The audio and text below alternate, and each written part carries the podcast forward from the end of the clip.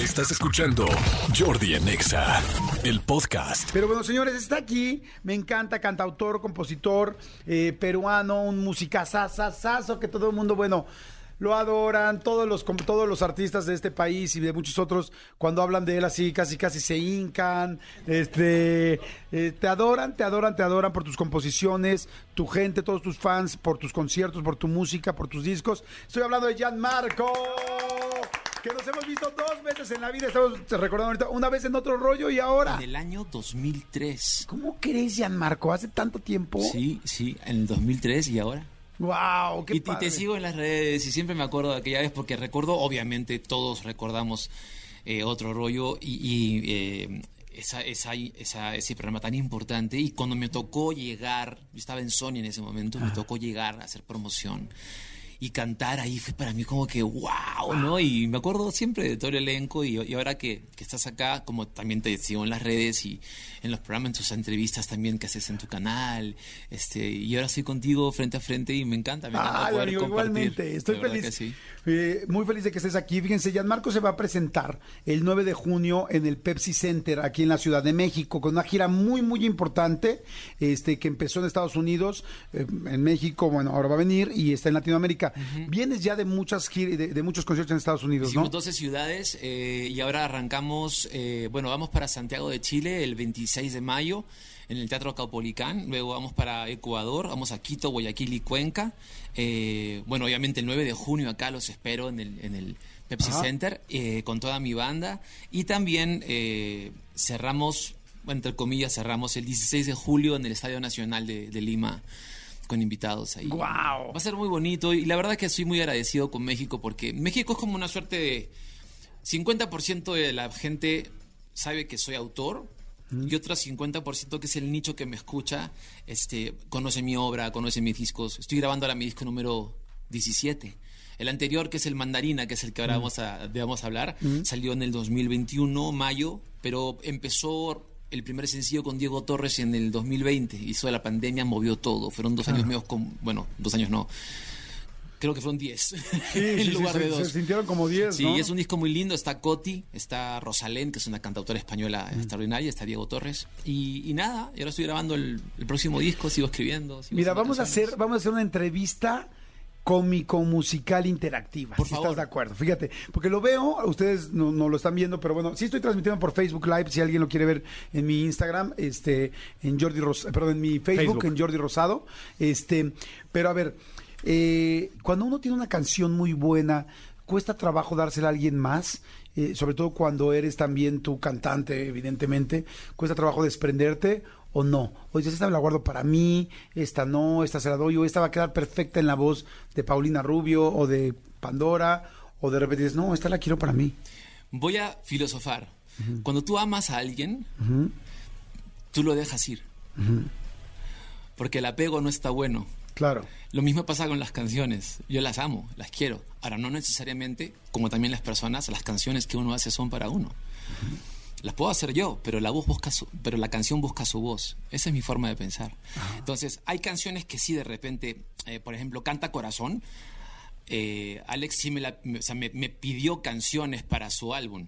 Entonces le hice, este, tal vez no quieras que esta melodía de tu corazón no cure mi silencio, que es una balada muy conocida de él. Y le hice Canta Corazón. O sea, sí fueron como, no fue por encargo, pero sabía que estaba haciendo una canción. Para él. Para Alejandro. ¿no? Lo mismo con Mijares, lo mismo con Emanuel. Ok. Eh, y después vienen las canciones que nacen por el oficio, porque un día tienes que trabajar y escribir y hacer, digamos, catálogo. Y hay canciones que también aparecen, eh, que quedan guardadas y que de repente aparecen después de 10 años y que alguien las grabó. O canciones que de repente, como ahora que estoy grabando el nuevo disco, trabajo específicamente para el nuevo disco porque me están pasando ahora cosas, porque siento ahora cosas, porque no escribo como cuando tenía 25 o 30 años. Claro. Oye, qué increíble, está, la verdad es que está fantástico. Te iba a preguntar, cuando, cuando te piden una canción por encargo, ¿no? Para una persona de este nivel como las que estamos platicando, por ejemplo, Mijares, ¿te pones a escuchar antes música de Mijares? ¿Hablas con él para ver qué quiere cantar? Sí. Eh, Hablo con él, sí. ajá. ¿Cómo, Sí. cómo, cómo Hace es? poquito me llamó Cristian Castro, por ejemplo. Me llama Cristian, ¿no? Dice, Yanni me dice, mis amigos me dicen Yanni, ¿no? Yanni, estoy buscando este tipo de canciones. Ahora, eso no quiere decir que si tú haces la canción, primero la vaya a grabar, pero que, tenga que tiene que gustarle para que pueda grabarla, porque entras en una suerte de competencia también con un- una cantidad de autores que hay ahora, jóvenes y nuevos, que están también con la pluma y el colmillo, ¿no? O sea, con el- y hay mucha gente también que está haciendo canciones entre cinco o seis personas, cosa que todavía no entiendo, pero es que me cuesta a mí todavía esas, esas canciones que se hacen entre Ajá. 38. Tanta gente, sí. Sí, que dices, Sí, ¿cómo se pero sí es una canción. Sí, claro. Claro, no es un edificio, ¿no? Sí, Los, los créditos están más largos que, que el, Sí, que el coro. sí, sí, Sí. sí. Oye, a mí ¿Quién cuando me estuvo dicen- ahí? El manager. Ah, también el manager, sí, sí, sí. Sí, a mí cuando me dicen, oh, eh, la escribimos entre este colectivo de ocho personas, digo, madre, ¿en dónde se vieron? ¿En, un- en una casa, en un Claro, Vips? y la canción Este, tiene... Sí, ¿dónde es claro? Sí, ese es- ¿Dónde fue el y que cada quien por pedazos, cada quien, no, esto no, Pero es la forma, porque mi hija también, que es autora, Nicole. Nicole, por ejemplo, escribió un, dos, tres. Un, dos, tres, un, dos, tres. Sofía Reyes. ¿Cómo crees? Me encanta esa canción. Entonces, Nicole, por ejemplo, escribió esa canción con. Era ella, Sofía y creo que dos personas más, son cuatro personas. Pero de repente, cuando Sofía hace el, el- el- el- dueto con Jason Derulo, aparece Jason Derulo con, con el barrio entero. Sí, atrás, y dicen, no- Entonces, claro, cuando una canción del 100% habían cuatro, o sea, son 25, digamos, por ciento para cada uno. Ahí está, pues, en matemáticas. Empiezas a decir, y tú, ah, llegó, llegó uno más, y llegó uno más, y llegó uno más, y al final la torta se, se divide. acabó la torta Oye, de cumpleaños. que ayer estuve con un cantautor también muy, muy importante como tú. Y, y ya no llegué a esta pregunta porque tuvimos muchísima, platicamos mucho, mucho. ¿Cuánto se gana con una canción? Dependiendo O de si es un hit, o sea, si es un hit, em, llámese, por ejemplo, Living la Vida Loca. Ajá. O sea, porque lo que realmente ganan de una canción, pues son los compositores, ¿no? O sea, digo, el otro, el artista puede ganar al Mm. irla a presentarse. Hoy en día el negocio ha cambiado mucho, el music business ha cambiado mucho. Hay artistas que yo sé que te piden un porcentaje de la canción por el solo hecho de que son, Ah, ¿sí? son ellos. Ah, ok. O sea, Así de esto, por vida. Llamémoslo que es un negocio. Ok. O sea, más allá del arte y que, ya sabes, la, la introspección y ya sabes, los marcos conceptuales de referencia Mm. del pensamiento, no sé. Es como que te pones a escribir una canción, pero al final es la industria del entretenimiento. Ajá. Pero también pasa que, que, que hay autores que solamente, eh, por ejemplo, componen canciones y no necesariamente esa canción es un single en el, es un single en el álbum. Por eso eh, yo siempre recomiendo a un autor nuevo, a los nuevos autores, que las canciones primero no se venden, las canciones se protegen. Se protegen en una sociedad autoral, que puede ser la de tu país, y en una editorial, que puede ser una editorial muy grande o puede ser tu propia editorial administrada por una editorial grande. Ok.